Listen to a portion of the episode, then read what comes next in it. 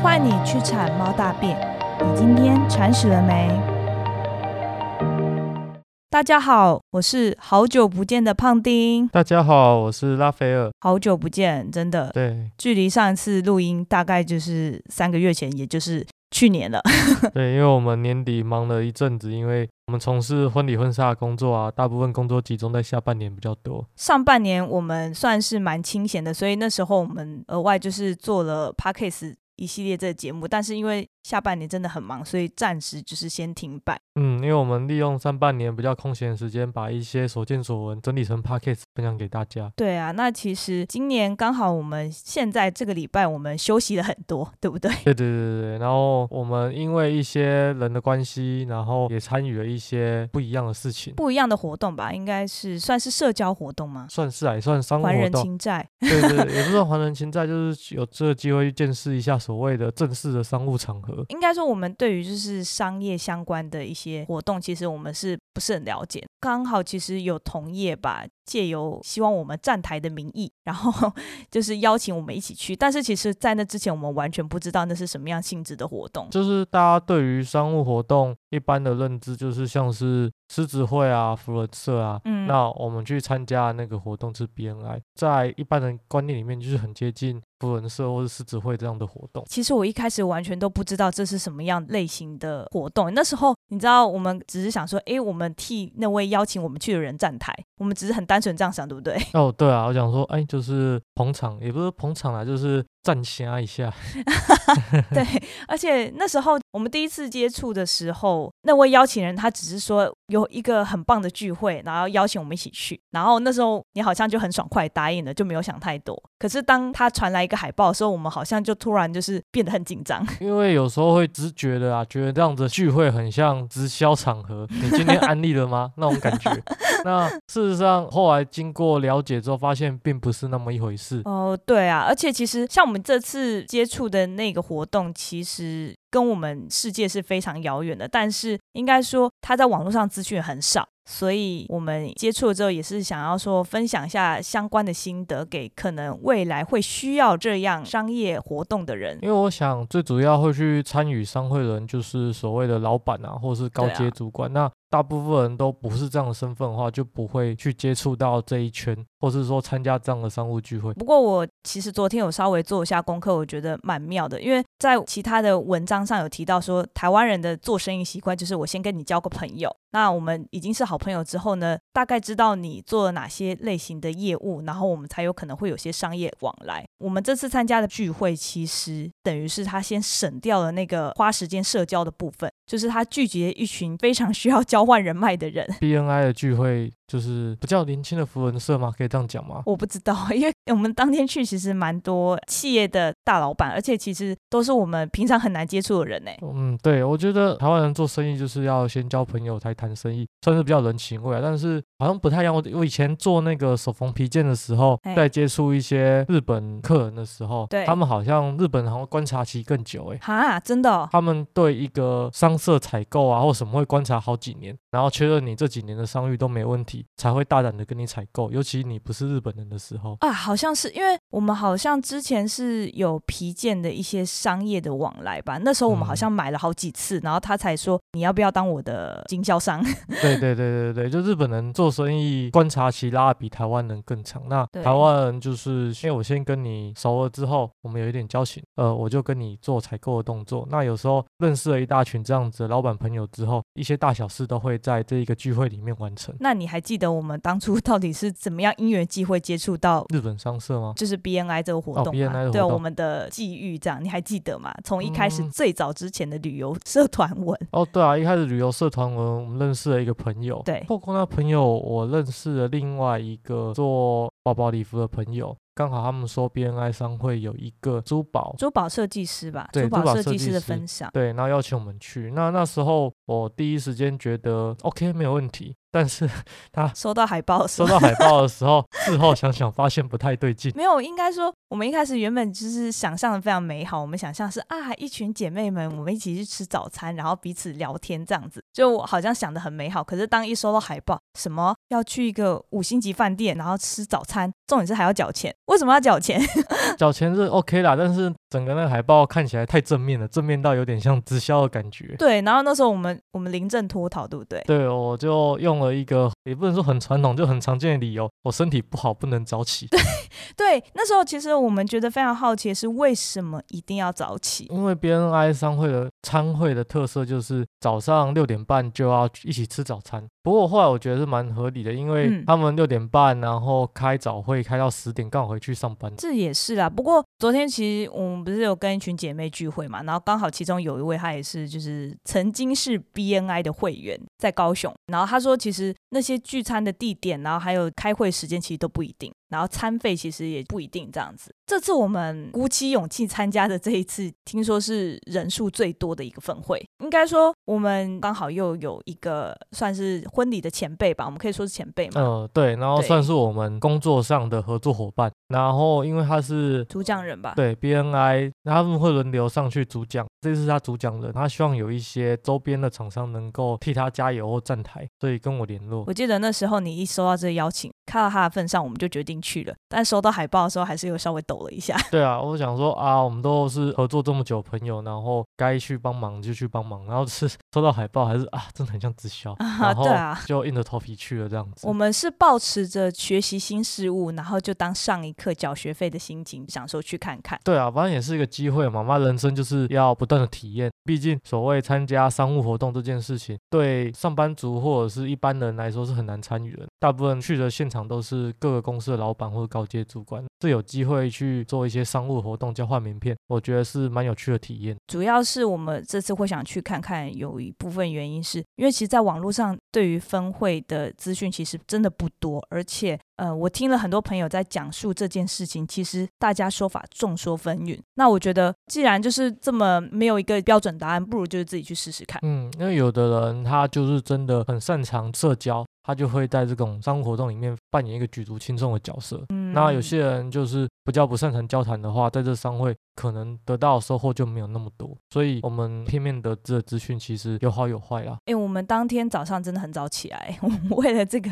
我们好像也是差点起不来。哦，对啊，真的是，而且当天还寒流，不是吗？对对对对，然后。那他们说最常见理由就是身体不好，不能早起。我必须说还好，我们是来宾，因为就是我后来知道这整个商会的运作过程啊。还好我们是来宾去体验这些事情。假设真的是正式会员了，那你基本上每个礼拜的固定一个时间，通常都要到。对啊，好像是定期举办吧，然后每一次举办都会有一些目的，并不会说就是每次去就一群人喊口号，他还是每一次都会有一些目标需要去达成的。当天我们早上到的时候，我觉得有点像婚礼的感觉，就是大家先在外面的算是签到桌那边签到之后，然后缴钱。其实我们算晚到了，因为我看到现场的时候，大家都很会把握机会，利用提早到的时间，然后。跟现场的其他来宾做一个交换名片的动作，因为这个场合其实所谓的交换名片、交换人脉，其实是也是有成本的啦，就是你缴那些会费啊，然后找到的时间成本啊，还有餐费，其实都是这些人脉成本。那他们其实都很熟认的，认识新的人脉，然后看有没有机会做异业结盟的动作。哎，你知道吗？我昨天就是跟那个呃之前参加高雄的那个分会朋友聊啊，然后他说啊，就算你是会员。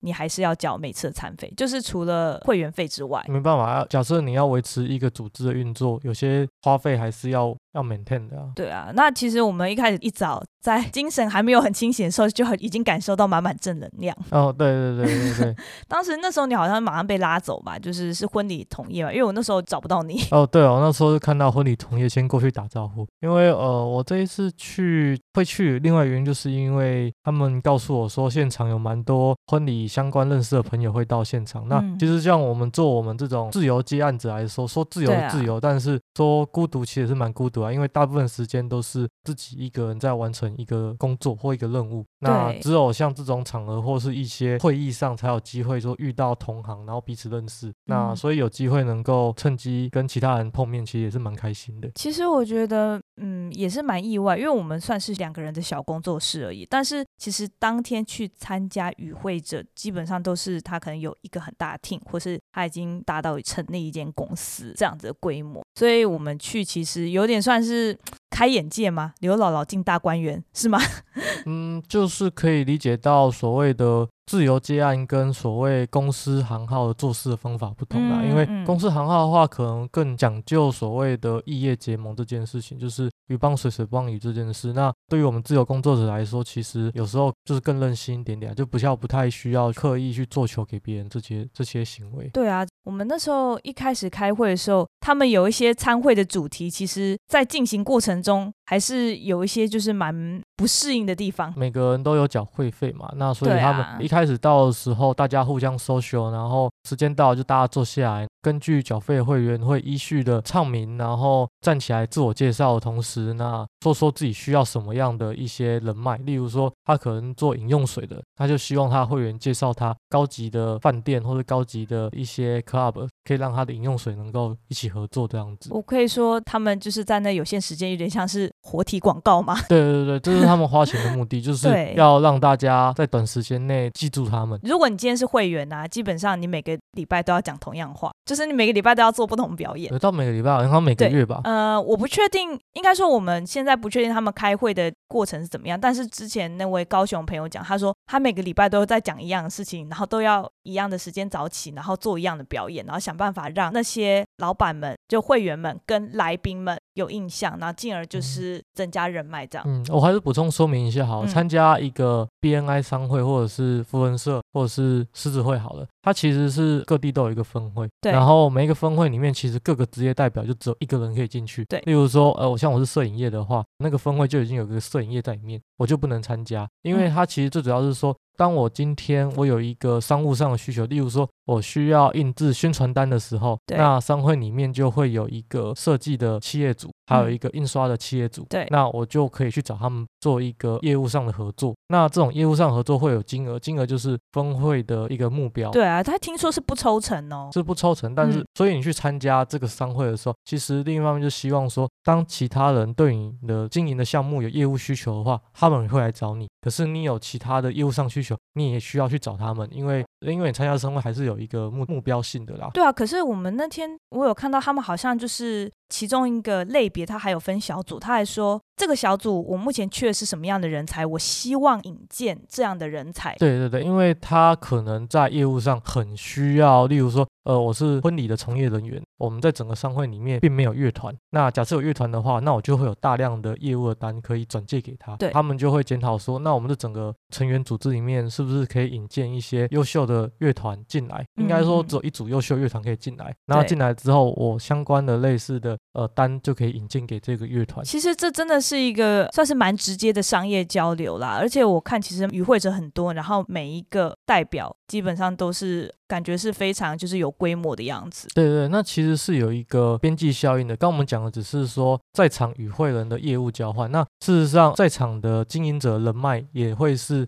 参与这个分会的一个目的，例如说，今天 A 的亲戚可能要结婚，对，那他们可能会透过 A，然后来接洽你的业务，就是除了与会的企业老板之外，他的相关的人脉也会互相交换到。我觉得比较特别是因为其实当天我们开会，我们有听很多人在分享。他们就是目前有引荐成功的案件，然后其中有一位我觉得印象很深刻，就是因为商会引荐的关系，所以他有接到艺人女儿的婚礼，或者是有香港的艺人给女儿办庆生趴，然后因而就是引荐到礼服的相关的业务这样子。那我其实觉得这样的活动应该是比较有办法可以接触到我们接触不到的那些客群。对，因为那是不同社交圈。对，因为对所谓艺人的女儿或者是之类这样的社交圈，可能都透过介绍的案件成功率会比较高。因为与其自己做功课，还不如请熟识或是信任的人推荐好的厂商。所以你假如参加 BNI 商会，其实很大的期望是希望能够接到一些你原本 touch 不到的客群。其实还蛮有趣，因为我们当天不是有接触到呃，我们有熟识的摄影师嘛，然后其实那时候我就有跟他聊，是那个女性摄影师，女摄影师。那时候我就问他说：“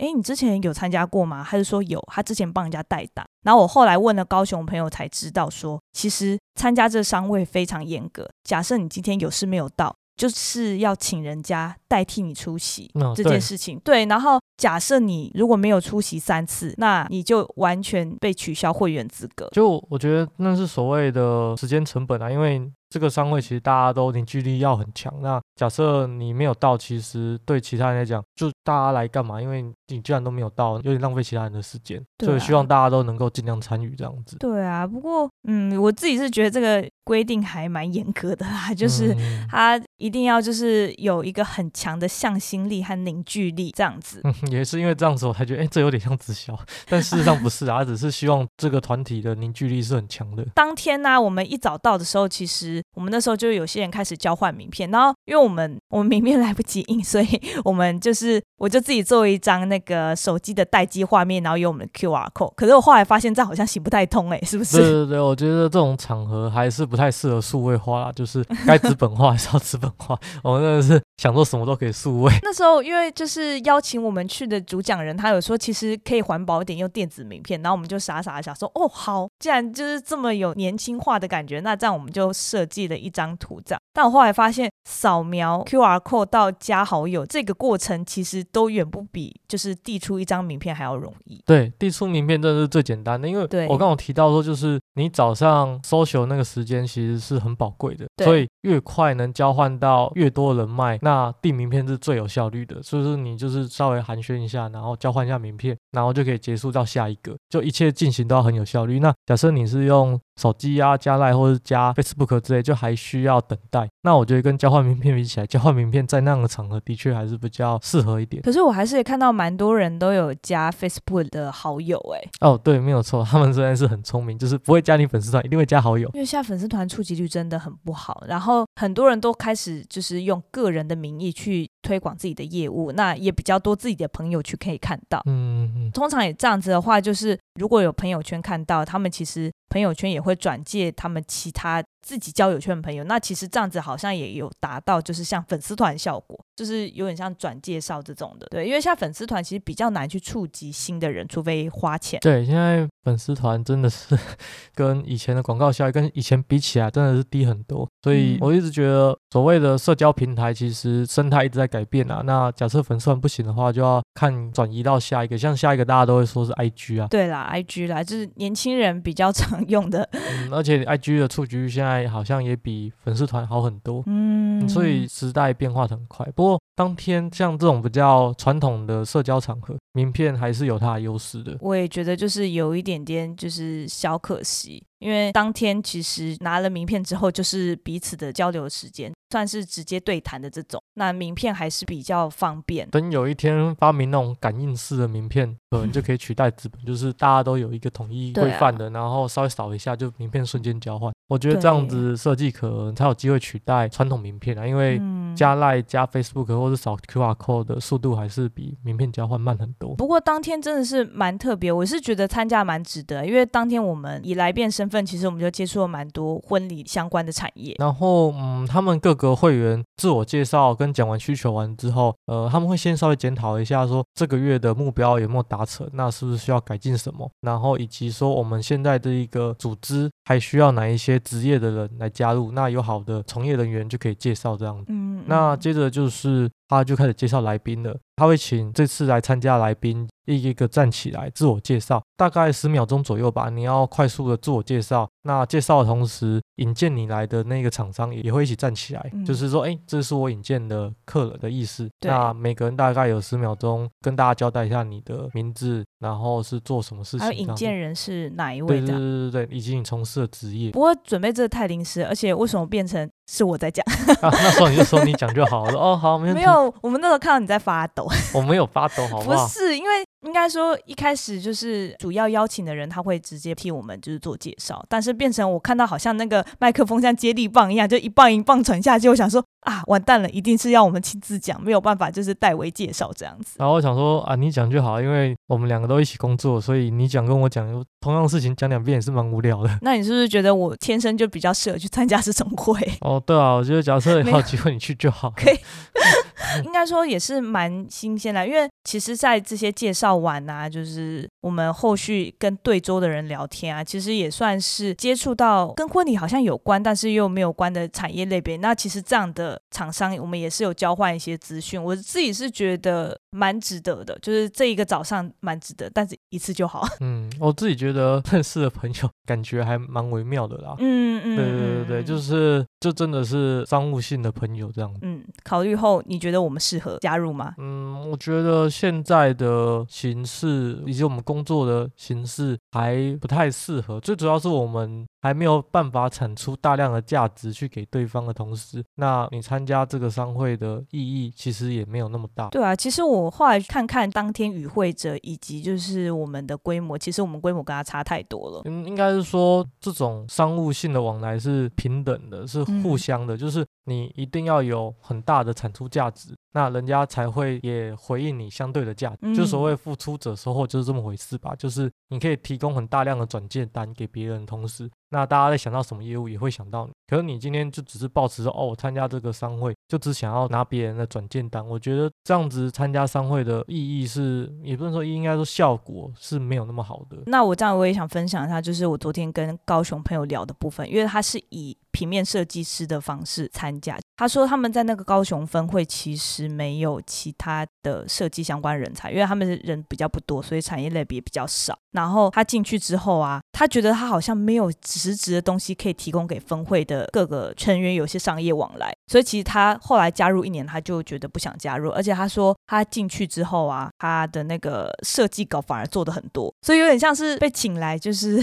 去做设计。嗯，对，所以其实我完全认。认同就是呃，是否可以大量产出可能对方业务上需要的那种平衡感？因为像设计师能提供的就是设计而已。那设计其实有算是一个产业的一部分，它不是一个很完整的产业。例如说，当天听到有很多是礼盒的厂商，或者是他是律师之类，他可以提供个很完整服务。但是设计其实它算是附加比较小部分。嗯，我觉得就是他身份可能是一个比较独立接案的设计师啊。那今天假如是一个设计公司，可以提供一个完整实物选，例如说，我今天公司要办一个母亲节活动，那可能需要 DM，那你有办法帮我设计一个完整 DM 到印刷，然后到一些好几个配套措施的话，那它是一个完整的商品。我觉得这样子去参加商会，可能收获会比较多一点。对啊。那假设你就只是一个独立的设计师，只能承接一个比较小业务的话，对于公司来讲，规模可能都太小了。对啊，所以。他那时候其实就是有稍微有一点挫折啦。我觉得其实是否要参加商会来壮大自己的业务，其实要评估下自己的产业走向。对，就其实是你假设公司的经营形态是比较偏向呃像传统的方式，或者是说。呃，业务业务别是比较需要异业结合的，那我觉得参加商会还蛮好的，因为你可以需要什么都可以从商会找相对应的人脉来帮忙。我们今天好像讲了一个很硬主题，啊，也还好，就是其实我们也不是老板，对，因为我们规模没有大到说要请很多员工，所以其实我们也之前也没有参加任何福人社、狮子会或是商会，是有接触相关的人啊，因为我们拍摄就是什么人都会遇到，有创办商会的，也有创办福人社，听他们片面的讲，但是自己去参加跟。他们讲，其实还是有一些不太一样。去之前的想象跟去之后的感想，其实也有一些落差。那我觉得，假设你在创业的路上啊，需要很多人支持你，然后就像朋友一样，互相分享一些创业心得。去商会应该会蛮开心的，因为去参加的人都是创业的人。他们在创业路上，大家都会很孤独啊，因为创业就是一个人拼嘛。假设你的身边也没有同样是创业的人的话，其实很难知道你的心境啊。那假设去那种场合，大家都是同样的在创业路上奋斗人，所以大家比较能体会你辛苦的地方，跟能够听你说一些苦水。我觉得他是可以交到朋友，因为像是百灵果的凯莉跟 Ken，其实他们也是从青年福伦社开始认识的，后来也是成为很好的朋友，就是直到现在也是一个 Parkes 的一个工作室。这样子，我觉得他是利用一个机会把相似背景的人聚集在一起。但是所谓相似背景，并不是说什么学历啊，或是出生地，而是在人生中一起创业、选择创业这条路的人，利用这个机会聚集在一起，彼此有一些业务上的需求的时候，在互相的帮助这样子。商业上的帮助啊，就是先有彼此，就是有引荐成功这样子。那合作几次下来，这样感情也会好。也因为大家都是创业人啊，所以我觉得私下的一些活动其实也不会少。假设你愿意跟那些创业的人有一些交流的话，我觉得大家都会变成朋友。总之，你觉得上次我们是值得的？觉得还蛮有趣的啊！我觉得人生就是要不一样体验嘛。那对啊假设没有人家引荐我们去，其实也没有机会参加这样的聚会。对啊，好啊，那我们其实大概分享到这边。那嗯，你有你有想多分享？结论一下好了。嗯，我们去完之后，有哪些人会适合去参加所谓的商会？我觉得还是一个规模大的团队。而且他提供服务是明确的，我自己是这样觉得。例如说婚顾团队好了，假设他参加了，他可能就是说，呃，我提供的是婚顾服务，或是宝宝抓周之类这种活动主持，不限定婚礼，就是他可能有各式各样的活动流程规划、活动主持。那他假设是加入了，他可能就会说，我提供的是这些，然后我需要引荐的客户的类型是网红、艺人相关的这些需求，就是在会议上提出之后啊，有相关的分会成员，他们如果有相关的客户有问到这些事，他们一定都会去转介绍给那个婚顾团队。对对对对，其实这是一个最简单的一个例子，就是他们的客户来源大概都是。当天我们有看到专门办那种露营活动的厂商，然后另外一个是做汽车跨国买卖的厂商。那他又说他有向他采购很多辆的露营车，我我觉得这就是商会业结盟蛮好的例子。对，我记得那个露营厂商好像也有跟婚礼有一点结合，就是露营婚礼。露营婚礼。那我觉得像这种异业结盟，就是在商会里面很好的体现啊。因为假设你今天是没有参加这商会的话，突然客户想要一个露营婚礼，其实你一时片刻也不知道要找谁帮忙，你只能盲目的透过 Google 或是透过 Facebook 寻找，但是你也不知道品质怎么样。能够参加商会，至少说它有达到一定的规模，或是很多人背书，不管它事实上怎样，但至少比你盲目的寻找是要来的可靠的。真的就是应该说，同样也是替客户寻找厂商，但是。分会力量就是他可以省去那些更多做功课的时间，然后找到更信任的成员。对他已经被筛选过后的厂商，所以你可以比较信任把工作交给他。我自己觉得适合参加商会的，我觉得是很爱交朋友啦。那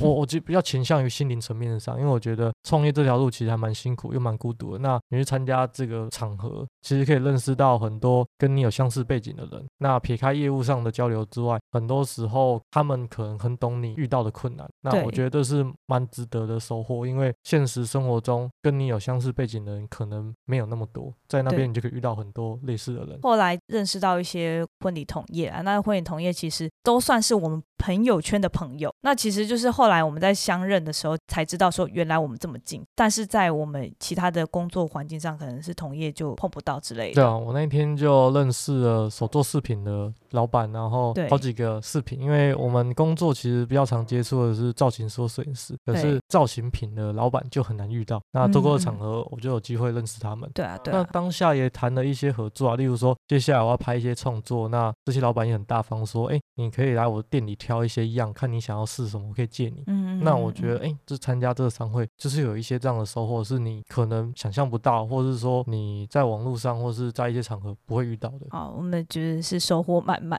对啊，蛮特别的体验。对。不过我觉得一开始蛮害怕的，那就是不断体验。就会有新的收获。我觉得，假设有人邀请你去参观商会的话，我觉得可以敞开心胸去参观的。我觉得是可以试试看。假设你对这方面完全不理解的话，其实就当做交个朋友。然后重点就是名片一定要印好，因为就算你印的可能就是非常临时，但是交换名片的后续效益还是比直接加赖或者是现场在交换联络方式还要快。对你不能用太年轻人的思考去思考，因为都企业老板啊。对对对对对对对，所以他们还是比较适合传统的方式去搜秀。嗯，对。那如果就是未来有朋友就是有遇到相关的邀请的困扰，其实也可以参考一下我们分享心得。我觉得有一些像一些那种写扣啊，或是那种新创企业的，好像就适合不用名片诶，因为他们都是年轻人创业，那种新创那种客人就是要适合加赖或加 IG 之类的。不过我必须说，当时我们参加分会的人数其实很多，企业主很多，那企业的年龄层，我自己感觉啦是偏高的，所以我觉得还是要看那个 group。对，他的年轻人跟比较年龄高的企业主的那个比例大概多少？那其实之前有听到其他的同同行，他有提到青商会，青商会那种，我觉得应该就是比较是属于年轻人的团体，青创型的，青对创业型的。对啊，所以如果有机会可以的话，我觉得就是去看看，就是也是不错。觉得就是蛮特别的体验，我们今天就先收到这边哈，分享给大家这些呃我们最近发生的一些事情。社交还是有必要啦，交交朋友，其实有时候算是会有一些额外的收获。接下来我们还会努力更新 podcast 哦，讲的有点心虚。没有啊，因为我自己是希望可以一个月就是出两集，因为我算是结束了上一份比较辛苦的工作，就是其实占用我蛮多时间的。那接下来我今年自己是期望说可以好好的就是认真的写稿，因为我觉得之前会暂时停掉，主要是因为我觉得在自己很累的情况下，然后又要让自己努力产出东西，其实那样的品质是不好的，对我来嗯说。对，而且其实我后来听的敏迪选读的敏迪，他有提到这部分，就是他之前很忧郁的地方，其实他跟我状况是一样的，所以我后来就决定说，就是那我们就先暂停。那